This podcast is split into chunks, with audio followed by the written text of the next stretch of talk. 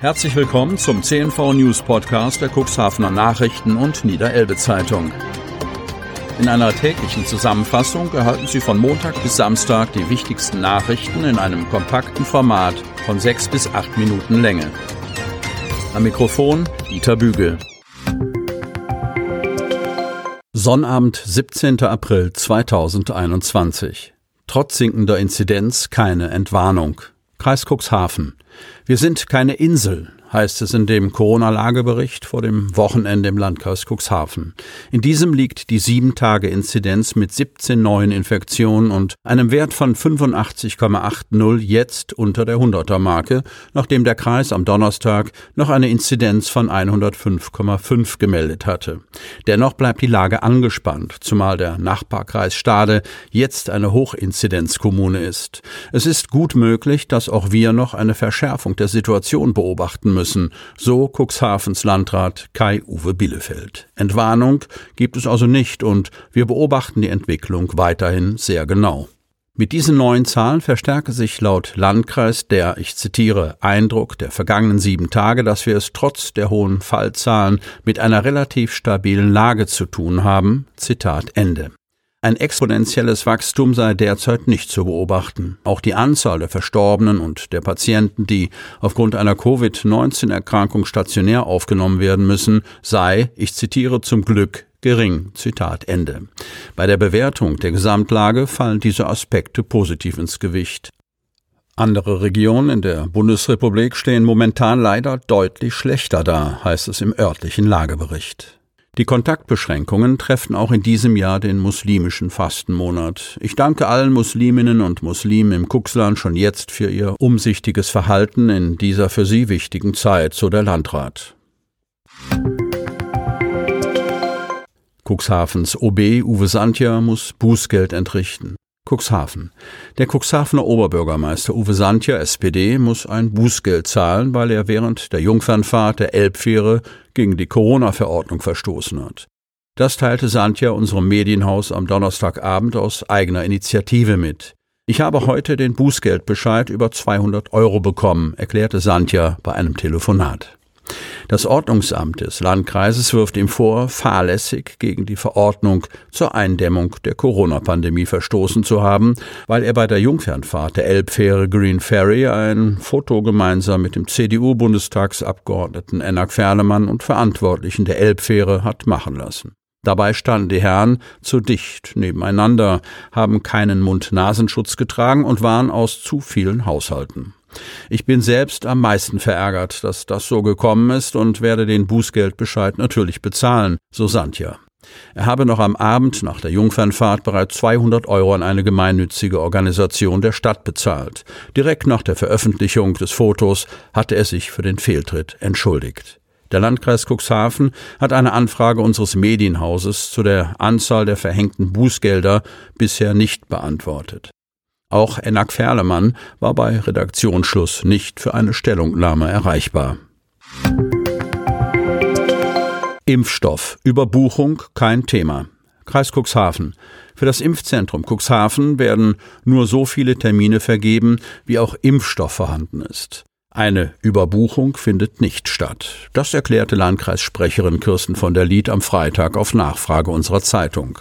Hintergrund, weil viele Impfkandidaten zu ihrem Termin nicht erscheinen, überbuchten etliche Impfzentren in Niedersachsen inzwischen ihre Termine. Das bedeutet, dass sie mehr Impfungen vereinbaren, als tatsächlich Impfstoff verfügbar ist, wie der Leiter des Corona-Krisenstabs, Staatssekretär Heiger Scholz, am Donnerstag verriet. Im Kreis Cuxhaven ist das aber aktuell kein Thema und spielt in den Planungen nach derzeitigem Stand auch keine Rolle, betont Sprecherin Kirsten von der Lied. Weil die Lage sehr dynamisch sei und sich wöchentlich etwas ändern könne, vergebe der Landkreis nur so viele Termine, wie auch Impfstoff vorhanden ist, um Planungssicherheit zu haben. Derzeit werden pro Tag etwa 700 bis 750 Impftermine für das Impfzentrum Cuxhaven vergeben, schätzt von der Lied. Wie viele Termine davon nicht wahrgenommen werden, könne sie nicht sagen, da diese Daten nicht erfasst würden. Keinen Mucks vom Gesundheitsamt gehört. Kreis Cuxhaven. Christian Heuer fühlt sich vom Cuxhavener Gesundheitsamt im Stich gelassen. Wegen eines positiven Corona-Tests musste er sich zwei Wochen in Quarantäne begeben. Diese Information erhielt er schriftlich vom Gesundheitsamt. Danach las und hörte er nie wieder etwas von dem Amt. Keine Befindlichkeitsanrufe, keine Liste mit Teststationen, die ihm angekündigt wurde, keine Informationen, wie es nach der Isolation weitergeht. Landrat Kai-Uwe Bielefeld bedauere zwar, dass hier die Kommunikation fehlgeschlagen und das natürlich nicht der Regelfall sei, kann aber nicht garantieren, dass es nicht wieder passieren werde. Sein Verantwortungsgefühl bewog den 43-jährigen Christian Heuer aus dem Kreis Cuxhaven dazu, einen Corona-Schnelltest zu machen. Das Ergebnis positiv. Ein sofortiger PCR-Test folgte und er begab sich in Quarantäne. Zwei Tage später erhielt er den Anruf vom Cuxhavener Gesundheitsamt. Man würde das Ergebnis des PCR-Tests zwar noch nicht haben, er solle sich aber für 14 Tage in Quarantäne begeben. Weitere fünf Tage später folgte die schriftliche Information über das positive Testergebnis und die Anordnung der Absonderung, sprich Isolation, in sogenannte häusliche Quarantäne. Eine weitere Kommunikation blieb bis zum Ende der Quarantäne aus. Ist Christian Heuers Fall die Ausnahme? Kai-Uwe Bielefeld, Landrat des Landkreises Cuxhaven, erklärt, es kommt immer mal wieder vor, dass so etwas passiert. Es kann auch sein, dass es zwei oder dreimal passiert, aber es ist eben nicht der Regelfall. Ich kann mich bei denjenigen, bei denen es so gelaufen ist, nur entschuldigen. Einen Systemfehler des Gesundheitsamtes sehe er nach Prüfung des Falls nicht.